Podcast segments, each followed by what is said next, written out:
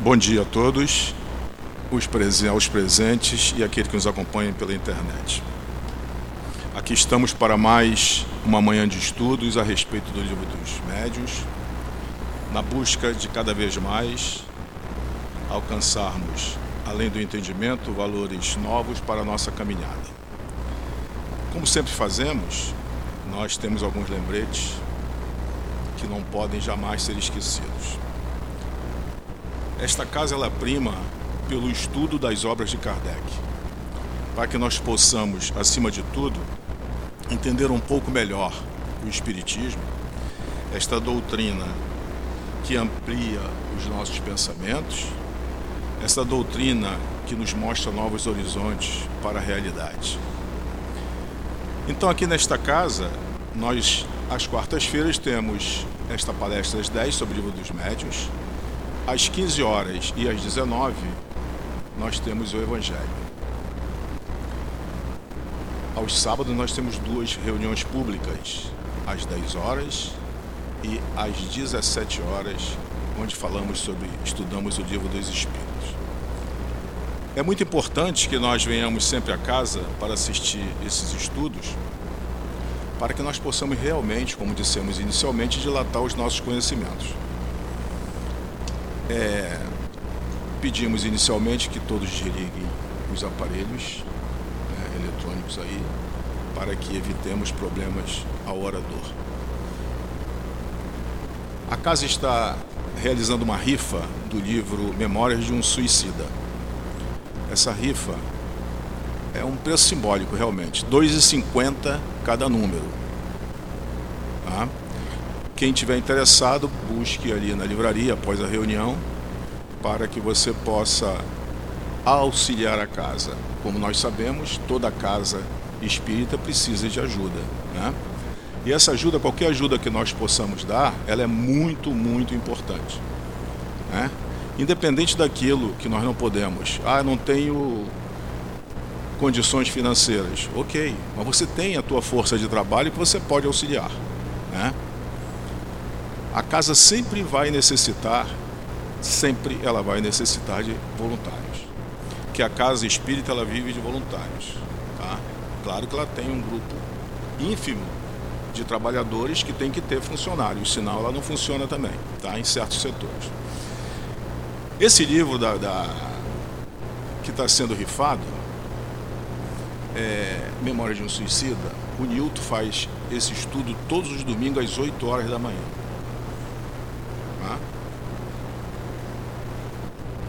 É às 7, aqui está 8 no programa. Às 10 horas?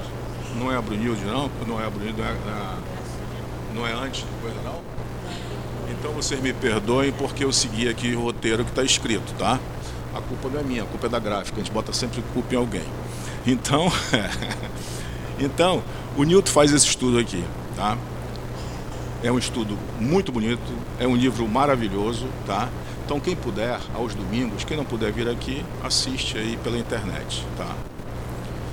Nós vamos dar início. Hoje nós temos aqui a nossa tribuna formada. Eu sou Valdecir Paiva. Aqui nós temos a nossa Conceição Veloso, que fará sustentar na hora do passe a sustentação, comentando sobre o Evangelho, o capítulo 2, o item 8, que fala uma realeza real. Tá? Uma realeza terrestre, desculpa. E nós temos da palestra, que nós chamamos de palestra, que na verdade é um estudo, do nosso querido Leonardo Moreira, tá? um garotinho que hoje já faz até palestra, ele falou aqui, a mamãezinha dele deve estar muito feliz, a Lúcia Moreira. Eu falei, não só a mamãezinha, como seu irmão, como o também, que ele sempre relutou em fazer. Tá? Então é um grande prazer estar na presença de vocês todos. Vamos fazer a leitura do Evangelho, que a Conceição vai disserrar sobre esse tema ao longo do passe. Hoje nós damos, nós encerraremos o capítulo 2 do Evangelho, Meu reino não é deste mundo. Na instrução dos Espíritos, uma realeza terrestre diz assim: Quem melhor do que eu pode compreender a verdade dessas palavras de nosso Senhor? Meu reino não é deste mundo. O orgulho foi a minha perdição na terra. Quem, pois, poderia compreender o nada que os reinos terrestres representam se eu não o compreendia? O que levei comigo na minha realeza terrestre? Nada, absolutamente nada. E como para tornar a lição mais terrível, a realeza não me seguiu até o túmulo. Rainha, era eu entre os homens. Rainha, eu acreditava entrar no reino dos céus. Que desilusão, que humilhação quando, em lugar de ser recebida como soberana, eu vi acima de mim, mas bem acima, homens que eu considerava insignificantes e que desprezava, porque não tinha sangue nobre. Ó, oh, nesse momento, compreendi a inutilidade das honras e das grandezas que se buscam com tanta avidez sobre a terra. Paremos por aqui, para que nós não nos alonguemos demais e deixemos o Léo fazer o seu estudo. Vamos, neste momento, buscar esquecer os nossos problemas trazermos nosso pensamento para esta casa, para este momento e, acima de tudo, para Jesus e dizermos assim através de uma prece: Senhor meu Deus, Jesus, amigo e companheiro de todas as horas. Aqui estamos, Senhor, humildemente reunidos em Teu nome, na busca, Senhor, de esclarecimentos acerca Teu Evangelho e desta doutrina maravilhosa que é a doutrina dos Espíritos.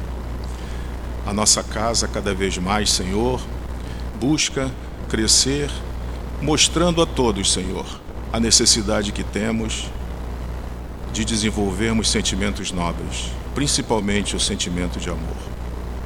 E nesta casa de amor, Senhor, em que nos encontramos, só nos resta te agradecer e te pedir a tua permissão e a tua proteção para que tenhamos uma manhã de estudos, onde possamos também, além do esclarecimento que será trazido, buscarmos buscar em nós cada vez mais essa nossa transformação moral.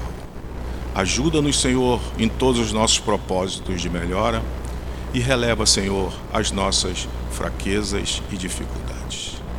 Abençoa todos que aqui nos encontramos, estende as tuas bênçãos a todos aqueles que nos assistem e faz, Senhor, com que a espiritualidade desta casa possa estar sempre nos envolvendo nessas bênçãos de luz, de paz e de harmonia.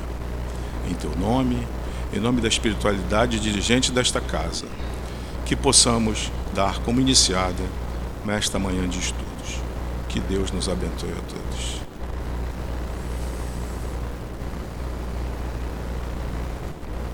Hoje nós, Léo vai falar sobre manifestações físicas e manifestações inteligentes. Eu vou ler só o primeiro parágrafo aqui para que que ele tenha tempo suficiente para passar o raciocínio dele. mesas girantes, o item 60. Nós vamos do 60 ao 70.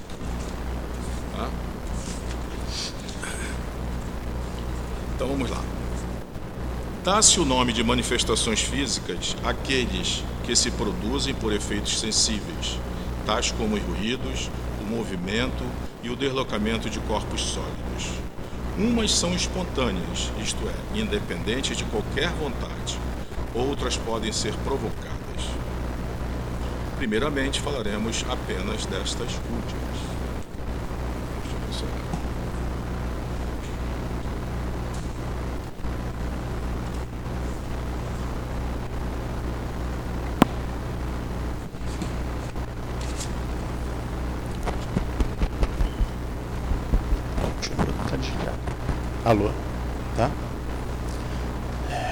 Que a doce e serena paz do Senhor Jesus esteja presente nesta manhã. Né? Hoje o nosso estudo é sobre o livro dos médiuns, que é o livro que foi desenvolvido por, pelo nosso codificador Allan Kardec após o livro dos Espíritos. Falar dos livros dos médiuns, a gente tem que falar primeiramente do Cristo, que foi o nosso grande exemplo de amor e de caridade vindo na terra.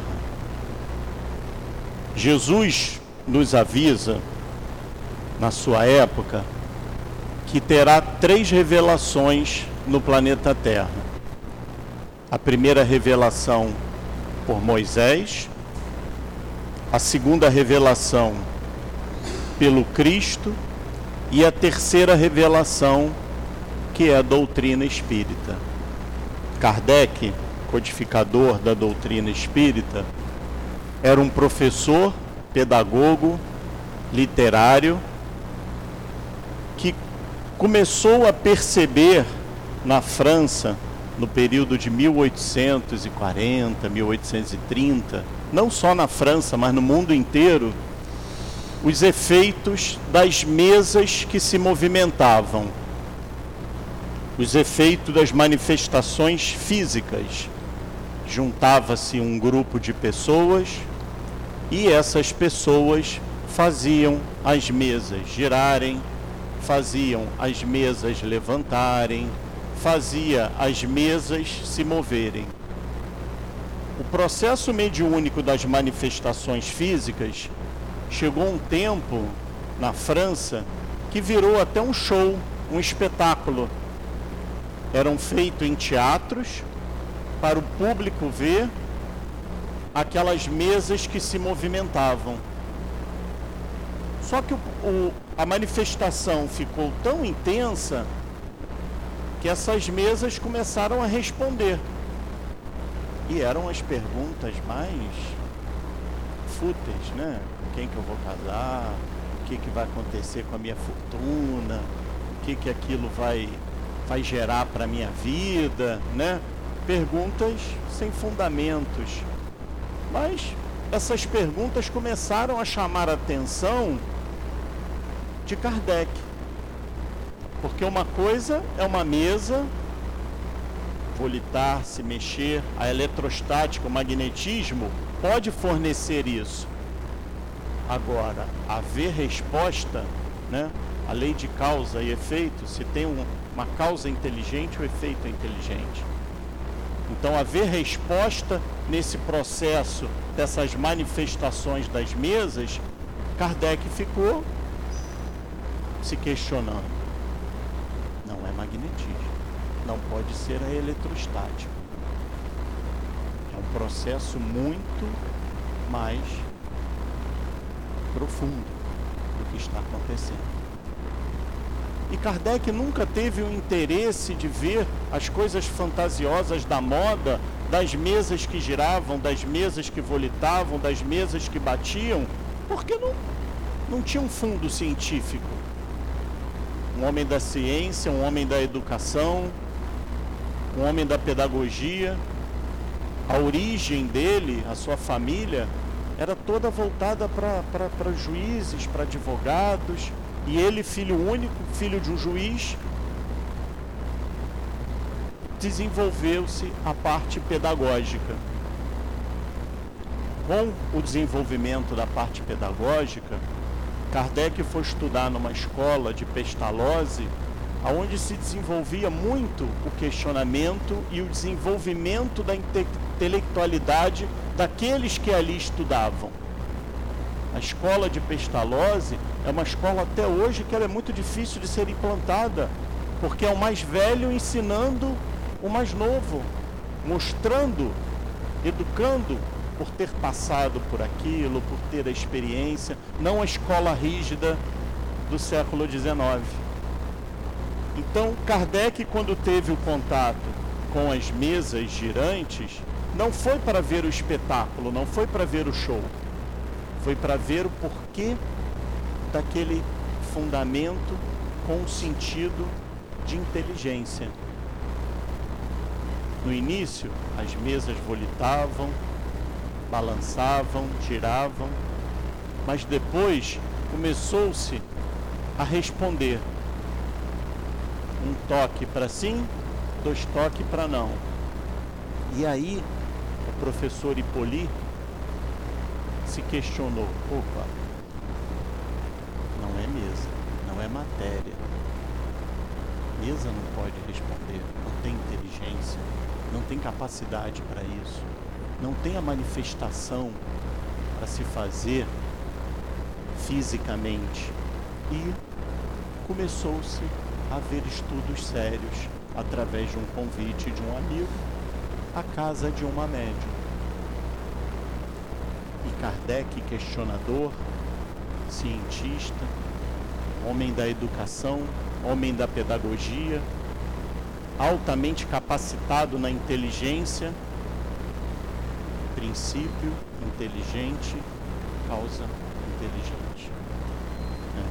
Quando Kardec começa a desenvolver o seu raciocínio e a sua pedagogia, desenvolvendo as perguntas, o fenômeno mediúnico ocorre no mundo inteiro, não só na França, ocorre-se na Alemanha, nos Estados Unidos, ocorre na Hungria, nos Países Bascos, e começa a se discernir vários médiums fazendo as respostas.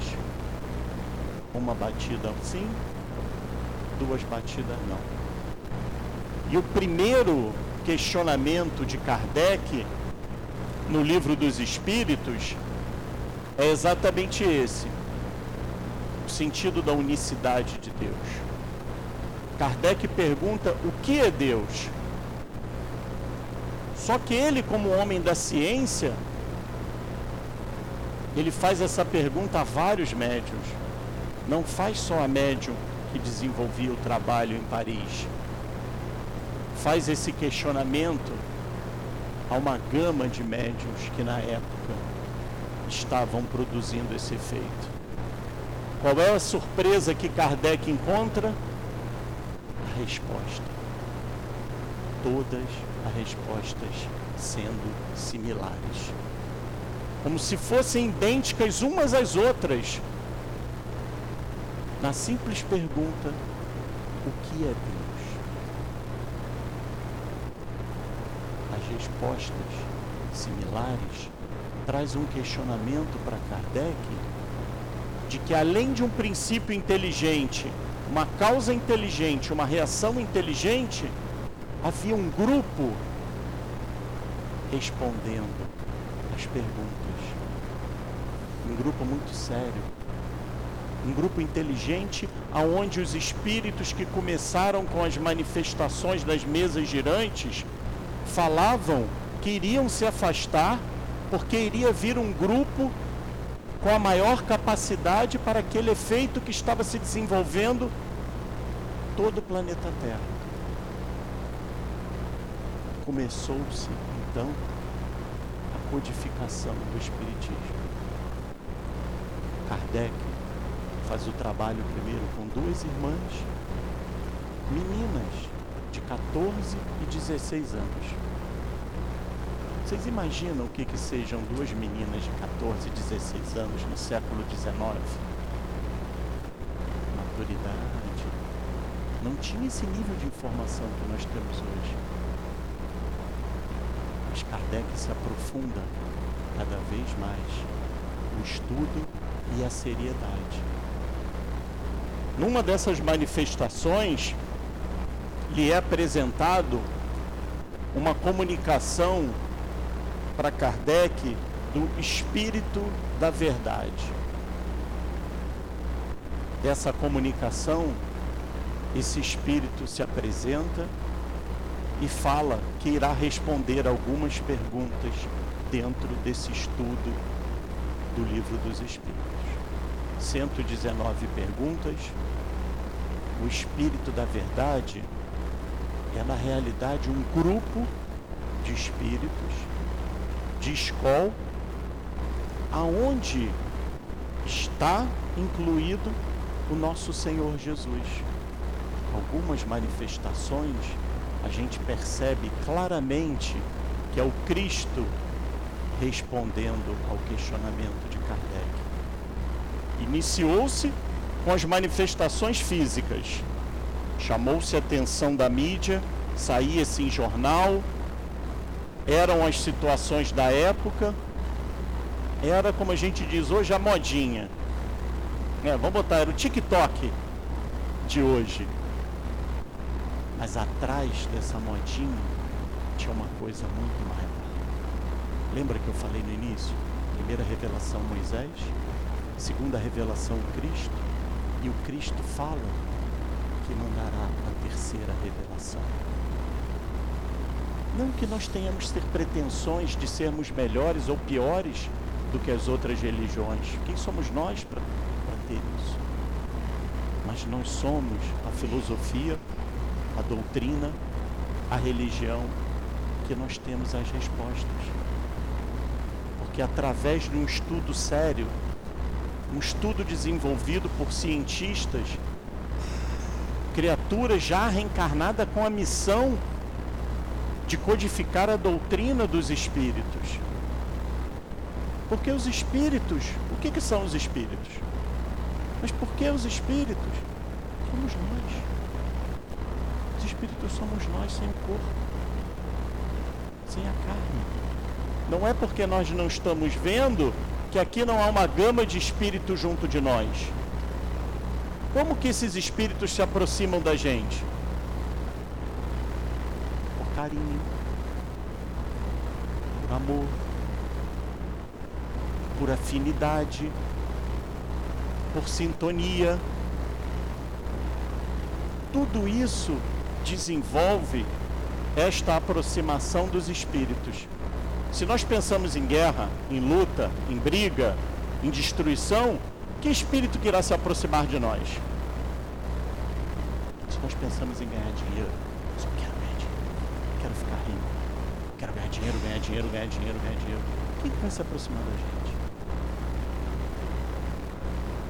A sintonia espiritual, Kardec vem nos trazer qual é o verdadeiro sentido de cada um de nós estarmos vivos. Somente a doutrina espírita vem nos mostrar e exemplificar e comprovar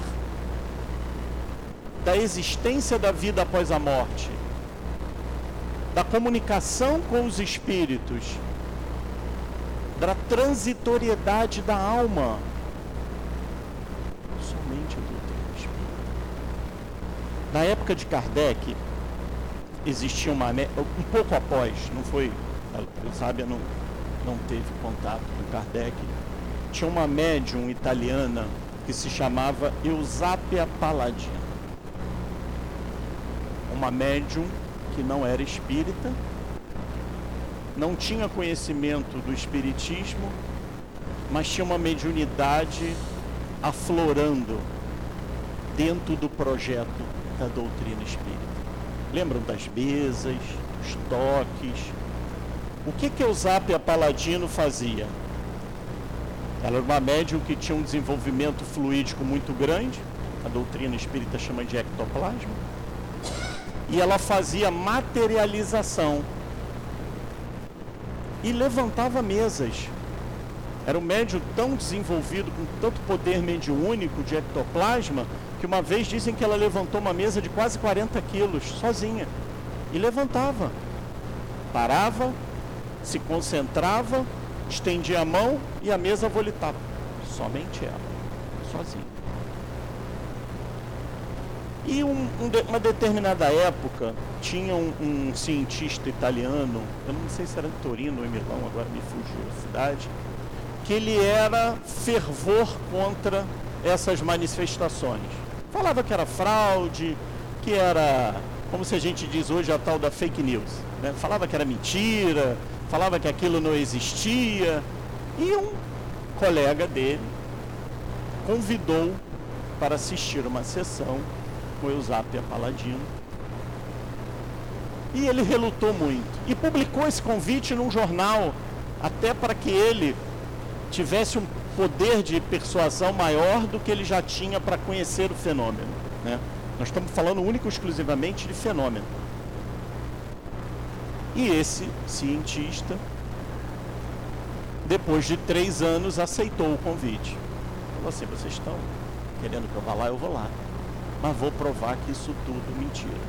Que isso é tudo balela. Isso é armação, não existe isso.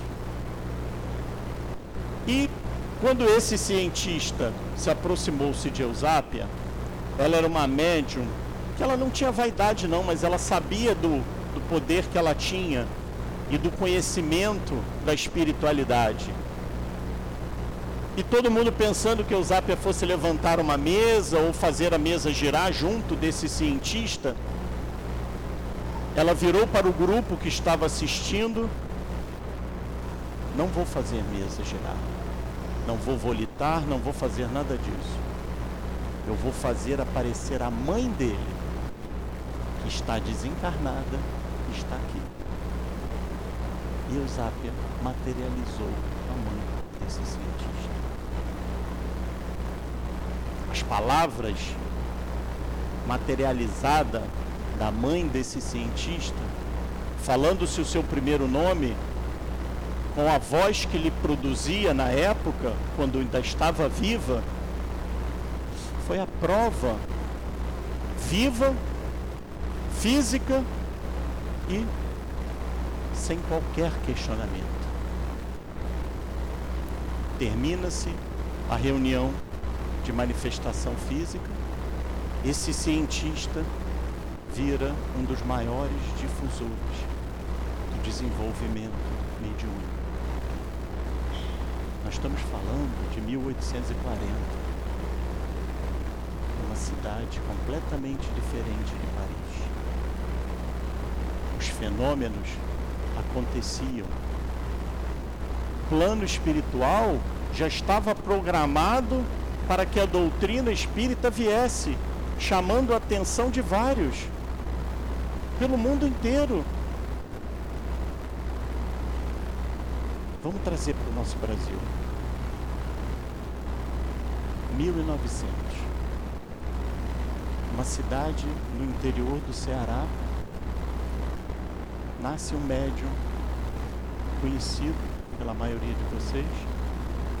Chamava-se Peixotinho. Família pobre, perdeu a sua mãe no parto, seu pai faleceu aos 12 anos, foi criado por parentes, por amigos. Nessa época conseguiu o alistamento militar e foi ser militar. Aos 14 anos percebeu o desenvolvimento mediúnico aflorando na sua vida. Órfão, 14, o pai morreu com 12, a mãe morreu quando nasceu, não tinha ninguém. Órfão. Aos 18 foi para o quartel. Ficou no quartel. Aos 20 anos teve uma convulsão e uma briga com companheiros do pelotão, aonde apareceu ferido, machucado, mas sem nenhum corte desacordado numa praia de Fortaleza, distante. Todos pensaram que ele tinha morrido. Apareceu o corpo dele. Voltou cheio de complicações, não andava, não falava, não se mexia. Estava vivo. Foi para uma casa de um tio, de uma pessoa amiga, parente, conhecida. Não era nem da família, era na consideração e um grupo espírita perguntou a quem estava cuidando de Peixotinho e falou assim: Olha, nós temos instituição espírita, a gente faz a visita fraterna, a gente pode ir lá visitá-lo, dar o passe, ler o Evangelho. Já se tinha a base doutrinária aqui no Brasil.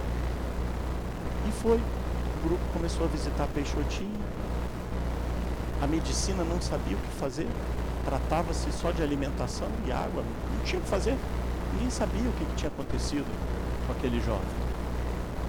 E através do passe, através da prece, através do evangelho, foi se tratando de peixotinho, mediunidade ostensiva, médium de efeito físico fantástico, fantástico. Peixotinho começa a se restabelecer com os passes e com a prece. Nesse restabelecimento, ele tem um contato com a doutrina e começa a estudar. Olha a sintonia, olha a vibração, olha a afinidade, olha o conhecimento. No início de sua mediunidade, ele mesmo fala, relata, perturbação imensa, fato de pensar até que estava se ficando louco. Quantos não estão numa colônia de loucos que na realidade são médios desequilibrados? Peixotinho, com contato com a doutrina espírita, participa-se da sociedade espírita da região e começa a se desenvolver mediunicamente, ainda com os efeitos físicos, chamar a atenção. Isso nós estamos falando do século XX. Brasil, interior, Peixotinho militar é transferido para Macaé, aqui, estado do Rio. Lá, com a sua formação espírita, cria-se uma sociedade espírita de Macaé e as reuniões com as manifestações que Peixotinho tinha para fazer. Aparecendo flores, algodão, fotos, tem fotos, quem precisar quiser ver na internet, saindo do, do, orifício do ouvido, saindo do orifício do nariz, saindo da boca, médiozinho desse tamanho, espírita, moralizado. Peixotinho tem um encontro com Cristo, com, perdão, com Chico Xavier. Vai a Uberaba. Mas antes dele chegar, não era nem Uberaba, era Pedro Leopoldo ainda. Quando ele vai para Pedro Leopoldo, o trem faz escala no Rio de Janeiro. E ele perde o transbordo do trem para Pedro Leopoldo. E está ele com um grupo, a esposa falou, meu Deus, o que, que eu vou fazer? Vamos ver alguém aqui no Rio de Janeiro que possa nos acolher. Lembrou-se de um amigo espírita e foi para a casa desse amigo em Santa Teresa. Chegando à casa desse amigo, Peixotinho percebe, através da sua mentora espiritual, que a esposa desse amigo está com uma doença praticamente incurável, um câncer. 1940, período pouco desenvolvido da medicina. Sheila orienta Peixotinho a tratá-la, da esposa desse amigo. E Sheila avisa para Peixotinho que ele não perdeu o trem. Os amigos espirituais o fizeram para socorrer a este amigo. Peixotinho ajuda a família. A senhora, a esposa desse companheiro, fica curada porque tinha o merecimento. Ele ainda fala isso. Falava que ele não curava ninguém só curo quem tem merecimento. Porque o médium de efeitos físicos é nada mais é do que um médium curador. Na década de 70 tinha um, um programa na televisão e que tinha um índio que ele tirava as coisas das pessoas.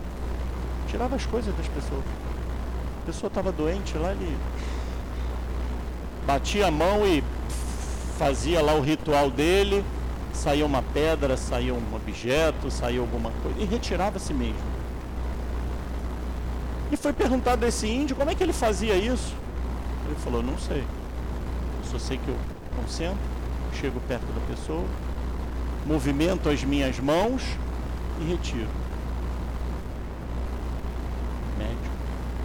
Era espírita?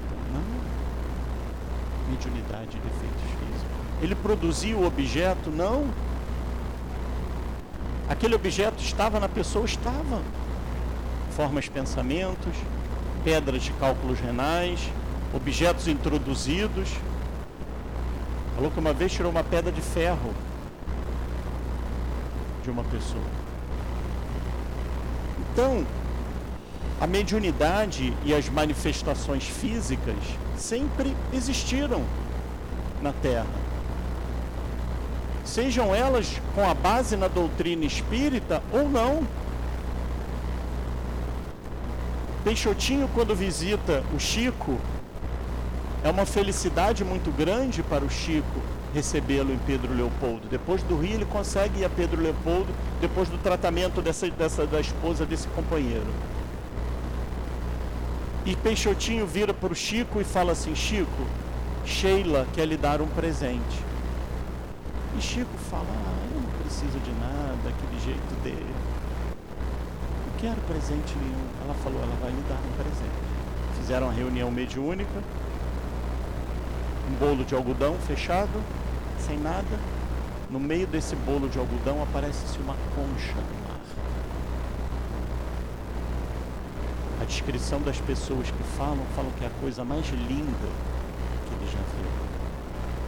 Por surpresa maior, dentro da concha ainda estava com água. Água salgada, gelada.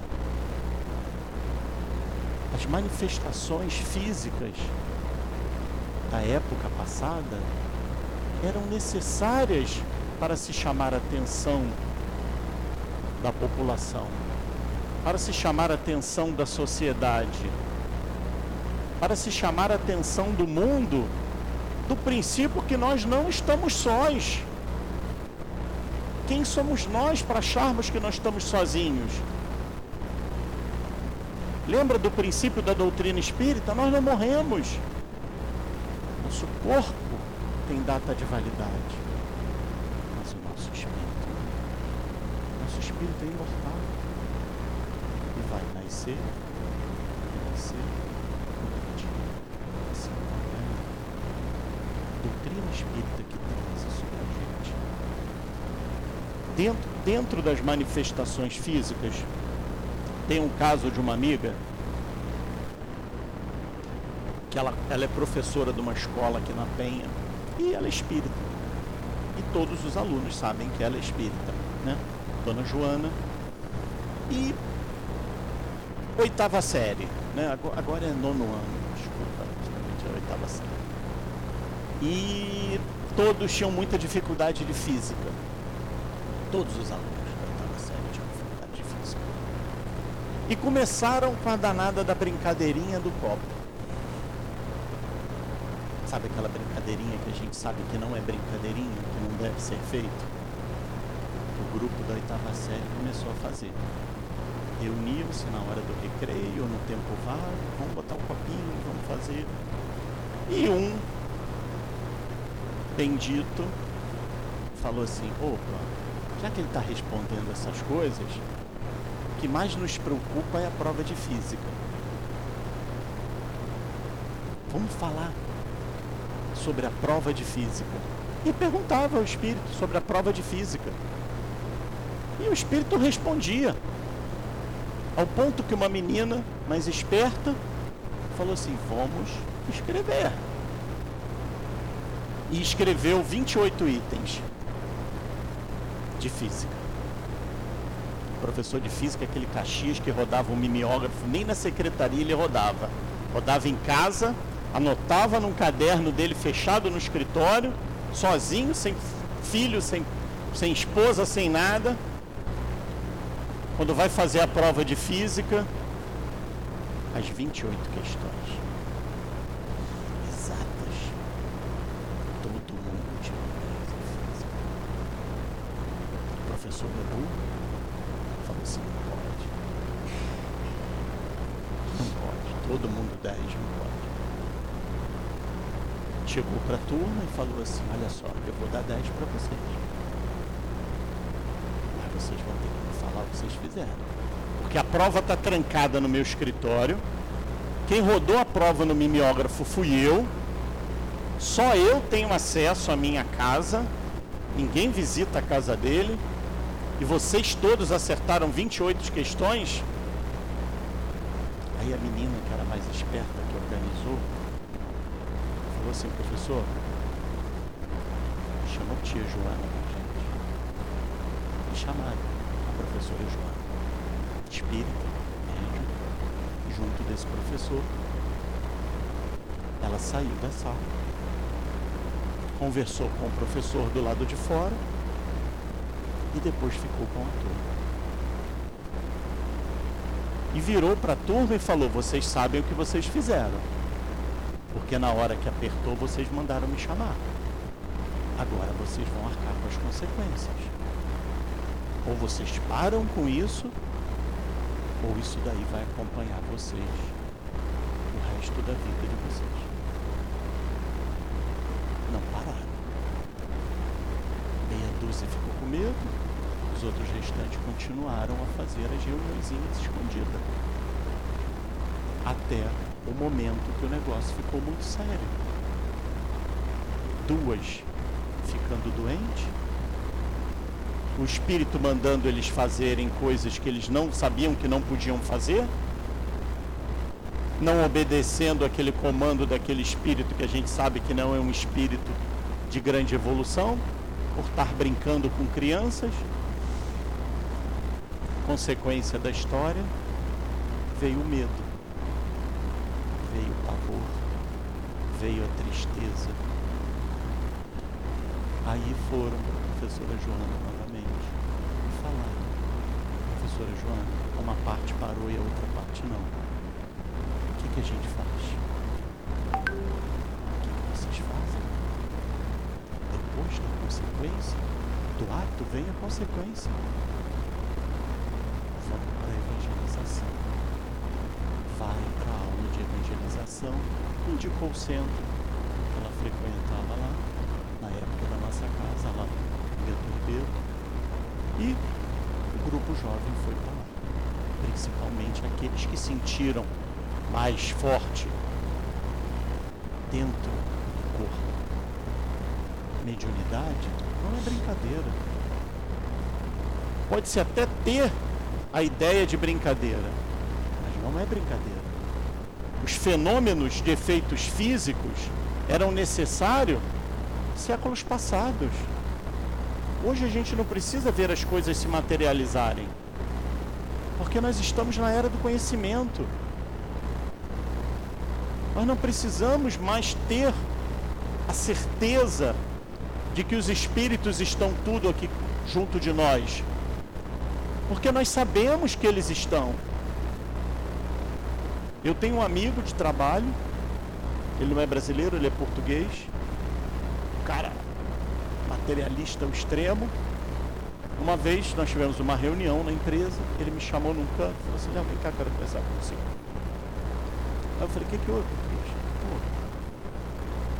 Falei, cara, senta aqui. Eu vejo o espírito desde 5 anos de idade. Desde a época de Braga. Só que eu nunca falei isso pra ninguém. Sabe por quê? Eu tinha um primo que ele via também. E a gente conversava. Sabe o que, fizeram com meu primo? Botaram ele no manicômio.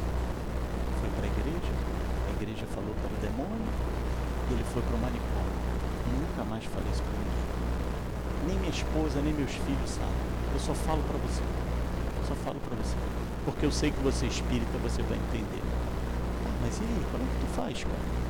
Como é que você convive com isso? E católico, devoto de Nossa Senhora. Eu falei, como é que você convive com isso, cara? Falou, amigo, eu vou te falar uma coisa. Eu comecei na FEB, lá na Avenida Passos. Tem reunião, ele falou um dia que tinha reunião lá. E sentava, assistia a reunião, observava a palestra, via aquilo tudo. E uma vez eu tive uma orientação de Dr. Bezerra de Menezes na FEB, porque a mediunidade estava muito ostensiva para ele, ao ponto dele dirigir na rua e desviar de espíritos, pensando que era gente. E a orientação do plano espiritual para ele foi o seguinte: oração, estudo e percepção. Oração, estudo e percepção. Ele fazia isso. Oração, ele fazia lá a oração dele. O estudo, ele começou a fazer o estudo sério na FEB. E a danada da percepção, que ele não sabia o que, que ele fazia. Aí ele conversou com uma pessoa, um médium FEB, e que passou uma orientação para ele. Quando você estiver na dúvida, se você está vendo um espírito ou uma pessoa, olhe para os pés. dificilmente os espíritos aparecem com a formação do pé. Não era verdade. Ele começava a ver aquelas nuvenzinhas no pé. E ele começou a se equilibrar pelo estudo, pela fé, devoto de Nossa Senhora, não largou a igreja, não largou nada, e organizou-se sua mediunidade, ao ponto de virar médium da febre, mas ninguém sabia, nem mesmo sua família, nem mesmo sua família. Então, o que, que isso quer dizer para a gente? Não foi a doutrina espírita que inventou a mediunidade. Não foi Kardec que inventou a mediunidade. Não foi. O que nós temos que entender é que a doutrina espírita é a única doutrina que consegue nos esclarecer, nos mostrar e nos educar como médios. Porque todos nós somos médios. Todos nós temos a capacidade de conversar com os espíritos. Todos nós somos influenciados pelos espíritos. Todos nós temos a percepção. Se nós temos a capacidade, a percepção, nós temos que ter um estudo. Quantas famílias têm em sua vida aquela criancinha que conversa com o amiguinho imaginário? Né? O amiguinho imaginário. Ai, fulano tem até nome para amiguinho imaginário. Eu tinha um amigo que o, a filha dele conversava com o amiguinho, era o Rafinha para lá, Rafinha para cá. A menina estava sentada brincando, botava comidinha para ela e para o Rafinha. Tem, ele falou para ela que o nome dele é Rafinha. O que, que é isso? Mediunidade. Então não foi Kardec que trouxe a mediunidade para cada um de nós. Nas manifestações inteligentes do livro dos médios, a gente começa a perceber da formação e do desenvolvimento da doutrina espírita. Kardec, um homem sério, um pesquisador, um pedagogo, que veio mostrar para nós que nós não estamos sós no mundo, que a nossa vida tem um sentido, de onde nós viemos, para onde nós vamos? E o que nós estamos fazendo aqui no planeta Terra. É um questionamento para cada um de nós. O que eu estou fazendo no planeta Terra?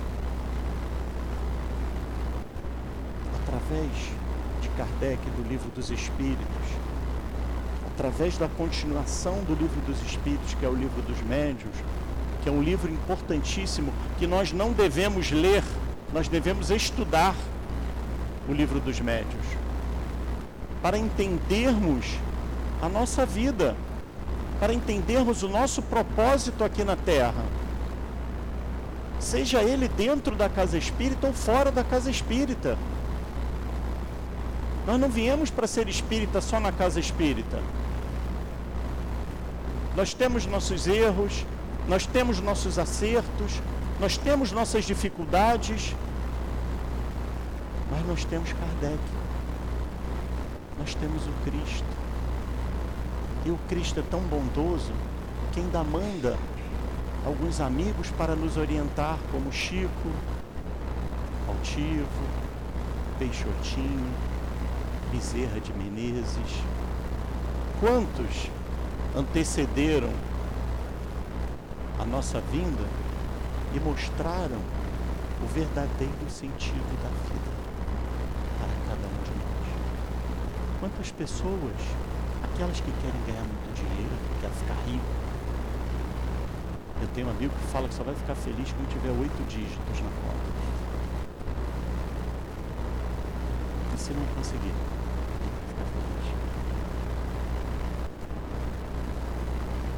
Hoje, nós somos pessoas do bem.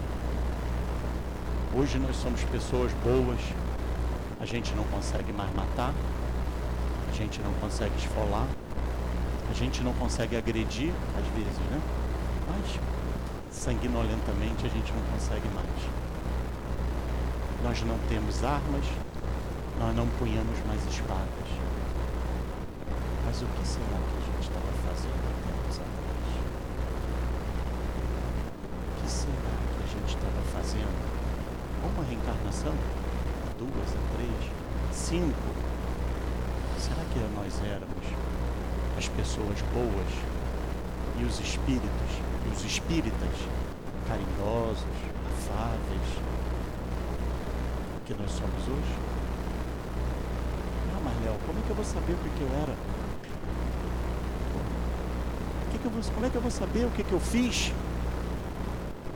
Veja as suas tendências. Veja aquilo que você gosta. Reconhece se uma árvore fruto. É nós também. Sabe aquele orgulhozinho? Sabe aquela vaidadezinha? Sabe aquele pedestal? Estudando a história de Peixotinho, Peixotinho não tinha carro, tinha uma, uma vida muito muito humilde. E o sonho dele era comprar um Fusca. Carro nacional produzido no Brasil, 1900 e pouco, aquelas febre. E aí ele foi, ele ainda era militar, capitão do exército. A cidade mais próxima de Macaé era Campos. Ele foi a Campos, Campos do Goitacazes, e foi comprar um carro. Saiu todo feliz, não avisou a família, não avisou ninguém. Falou assim: Eu vou comprar um carro. Que o meu sonho era ter um carro. E era, trabalhava. É, ele falou, pensava assim: Eu vou conseguir me locomover mais fácil, vou conseguir ajudar as pessoas, vou conseguir curar as pessoas com mais facilidade. Saiu de Macaé para Campos, 100 quilômetros, transporte. Chegando na cidade de Campos, era um, uma loja de judeu que vendia o carro, que era uma prestação mais barata, aquela coisa toda. Só que do período que ele viu o preço do carro até quando ele foi realmente efetivar a compra do carro, valor do carro já tinha as inflações que a gente teve. Né? Ele já não tinha mais o dinheiro para comprar o carro.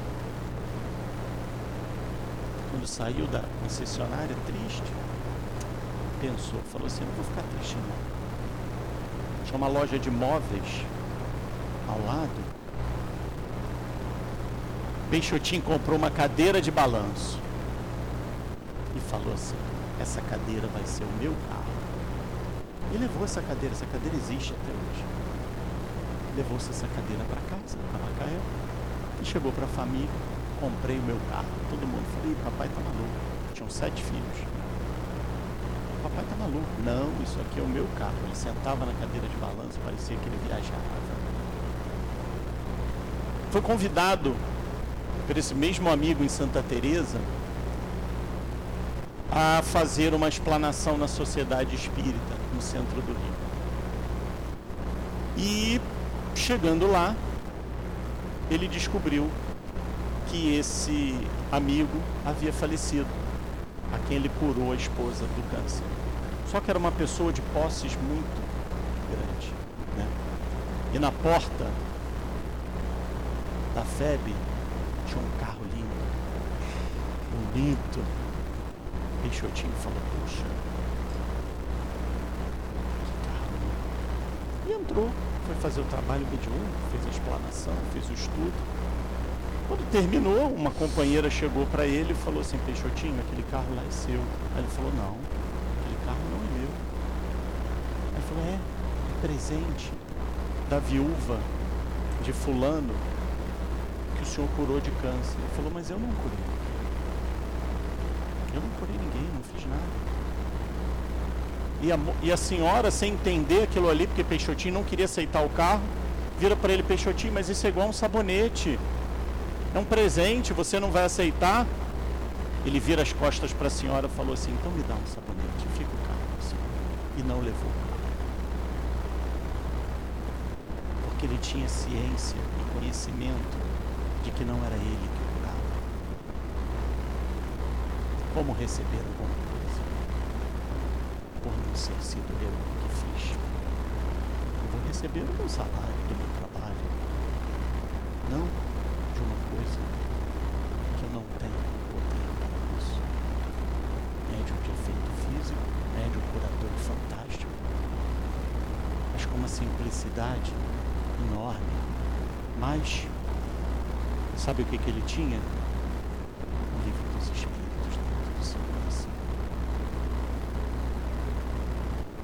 Diferença que a gente vê na sociedade de quando nós temos um médium sério, espiritualizado, espírita, com conhecimento da doutrina de Kardec, e quando nós temos o médium que não tem o conhecimento, mas tem a mediunidade. Tem a mediunidade. Na, mídia, saiu-se a torta e a direita do médium falido. O que que faz a diferença para a nossa vida? É sermos médium?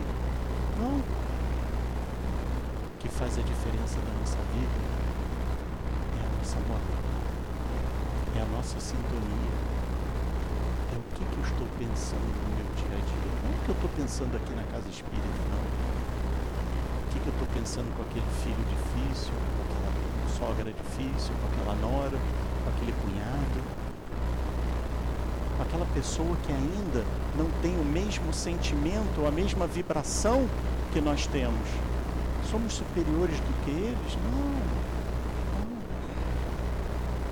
Por a gente enxergar um pouco mais longe, não significa que nós somos superiores, mas significa que nós temos uma responsabilidade maior. Não adianta a gente falar lá em cima quando a gente desencarnar que a gente não sabia. Não dá.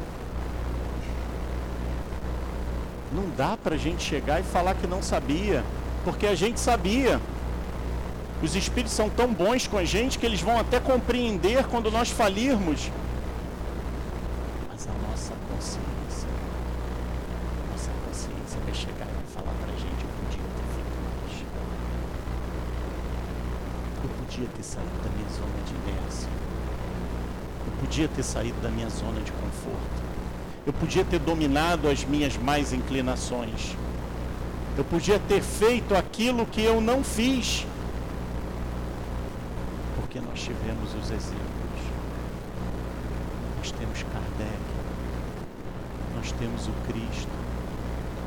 Nós temos os ensinamentos dos antepassados que nos antecederam e nos mostraram o caminho a seguir o por onde nós devemos percorrer, o que nós devemos fazer e como nós devemos agir perante nossa existência.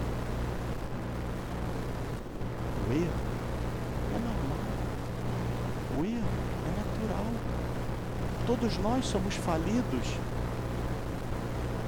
mas permanecer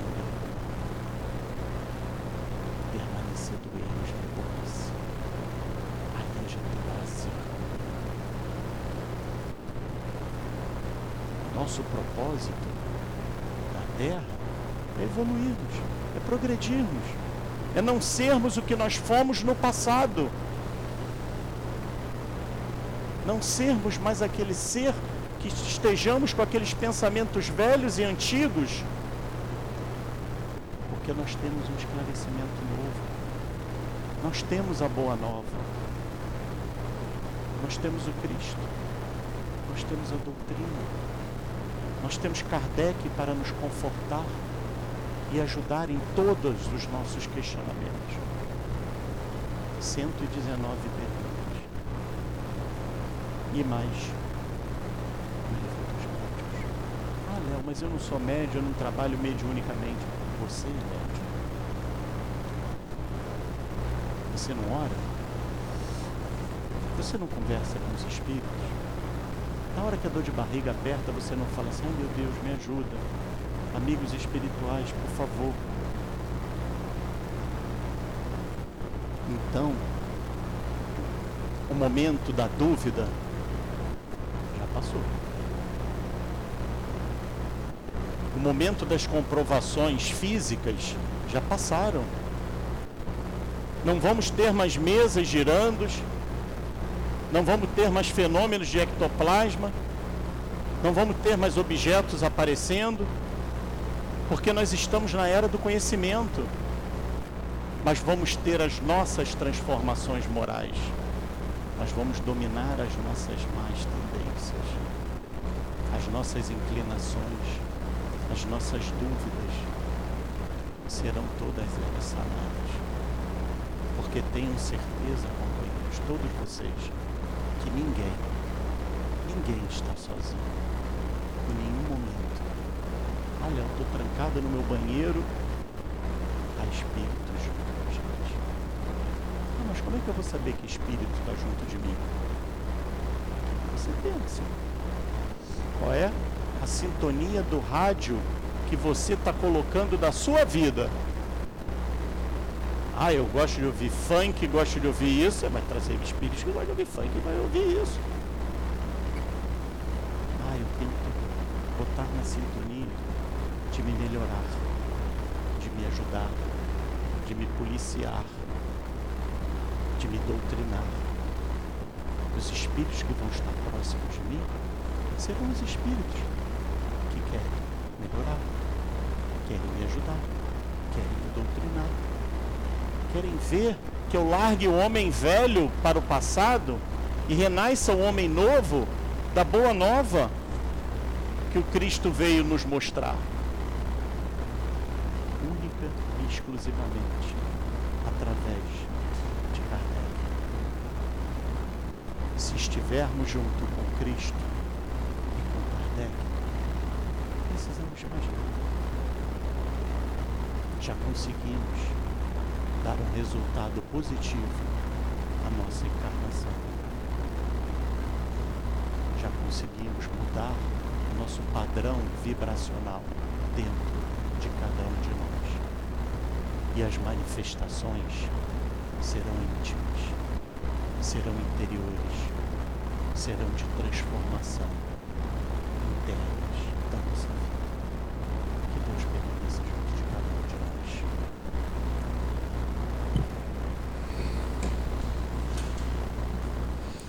O Léo foi um pouco econômico, mas o livro do Espírito tem 1019 questões, tá? 919. Só para corrigir, porque é meu amigo. É, nós vamos agora passar para a nossa segunda parte desse trabalho. Os médios vão se deslocar, se posicionar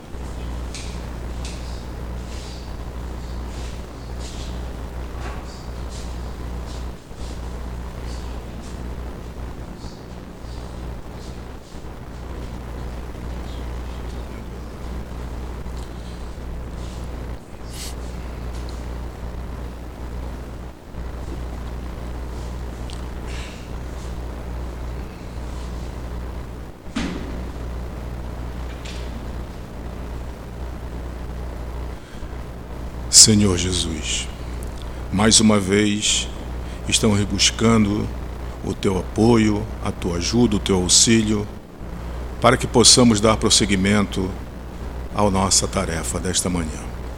Agora iniciaremos a tarefa dos passes.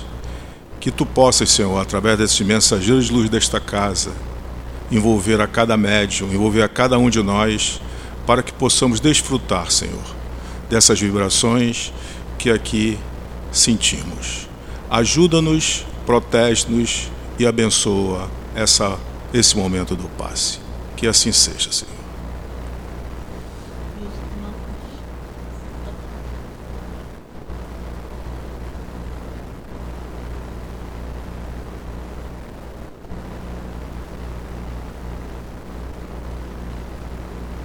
E ela é, que vem contar para gente que o reinado dela aqui na terra de nada serviu para ela ganhar o reino dos céus. Que rainha ela for aqui na terra, rainha ela esperava chegar e ser recebida no plano espiritual no reino dos céus. E chegando lá, ela ficou decepcionada, desiludida, porque ela esperava ser recebida lá como rainha e nada disso aconteceu. Por, e que ela viu acima, bem acima dela, pessoas que ela achava que era inferior porque não tinha sangue nobre. E ela viu que o orgulho que a perdeu e não conseguiu encontrar o reino dos céus conforme ela esperava. E ela diz que o reino dos céus se conquista com abnegação, com benevolência, então, ou seja, com a caridade. Então, praticando a caridade, é, sendo benevolente com nossos irmãos, compreensivos, ou atendendo às necessidades materiais daqueles que não têm o que vestir, o que comer, é que nós vamos conseguir chegar no reino dos céus. As coisas desse mundo só é um meio de nos ajudar nesse crescimento espiritual. Mas o que nós temos que fazer mesmo é a nossa melhoria espiritual. Que Jesus nos abençoe.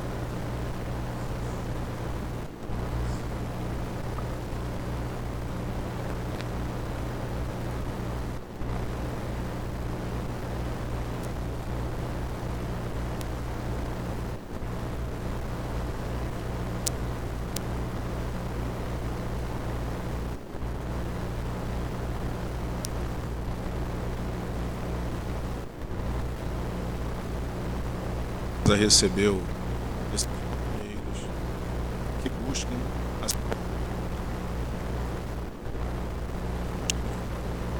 a dentro dos teus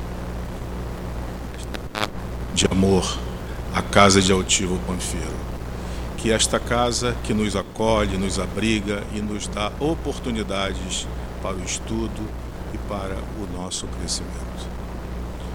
Certos sempre, Senhor, e confiantes de tu estás junto a nós, desses benfeitores espirituais que estão sempre a nos tutelar, pedimos a tua permissão para darmos como encerrado esse nosso estudo da manhã. Que Deus nos abençoe a todos. Que assim seja.